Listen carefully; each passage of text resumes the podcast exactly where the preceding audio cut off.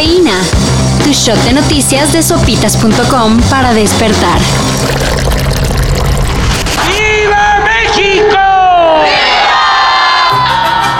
Volvieron los festejos patrios a las plazas públicas.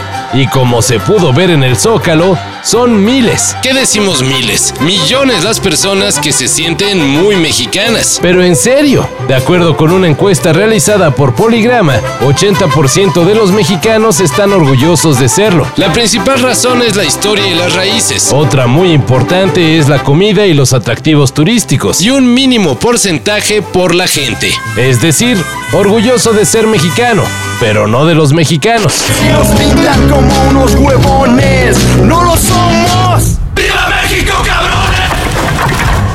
Están cerca de cumplirse ocho años de la desaparición de los 43 de Ayotzinapa. Y en medio de las jornadas de protesta que encabezan familiares y normalistas, Se dio a conocer la detención del general del ejército José Rodríguez Pérez.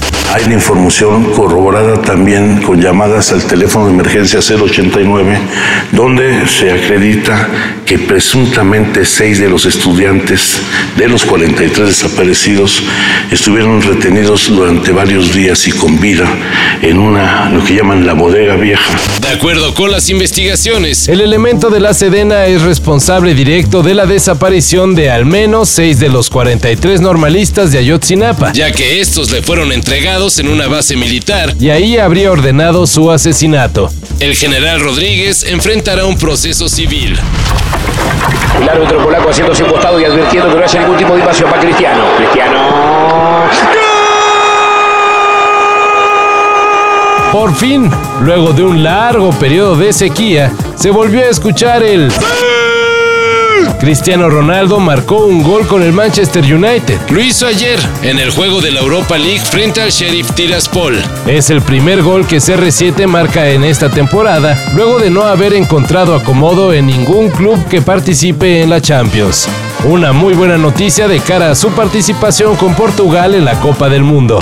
Es como sí, Y U. no, pero sí, pero es sí, ¿entiendes? Pero sí con U. Sí como diciendo lo ha hecho, como sí. Pero hay una U ahí. Hay U, sí U, ¿no? Sí U.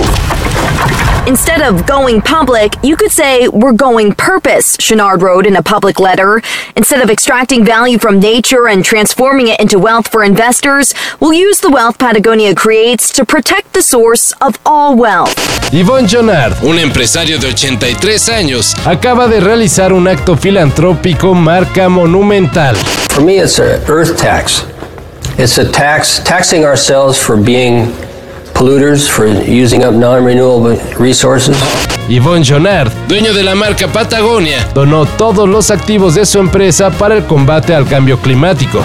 Patagonia es una marca de equipo de alpinismo y deportivo que Jonard fundó hace 50 años y que según The New York Times, tiene un valor de aproximadamente 3 mil millones de dólares. Ahora todo ese dinero irá a dar a un fideicomiso que se utilizará para encontrar soluciones contra la crisis climática. Los queremos mu- mucho. la Tierra ahora es nuestro único accionista. Señaló Jonard en el mensaje en el que dio a conocer su noble acto. Lo queremos mucho, señor Chonard. Hey Mexico, sending you loads of love. Hopefully I'll come down one day. I would absolutely love that. El miércoles 21 de septiembre, Dualipa se presentará en el Foro Sol. Y sí, ya sabemos que no hay boletos. Pero bueno, no en taquillas, porque sopitas.com armará la boletiza.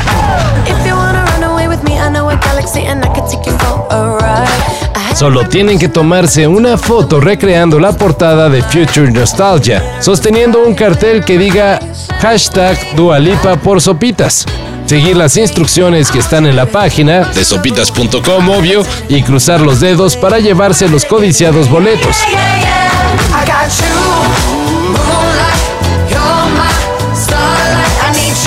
La dinámica termina el 18 de septiembre, así que todavía tiene su tiempecito.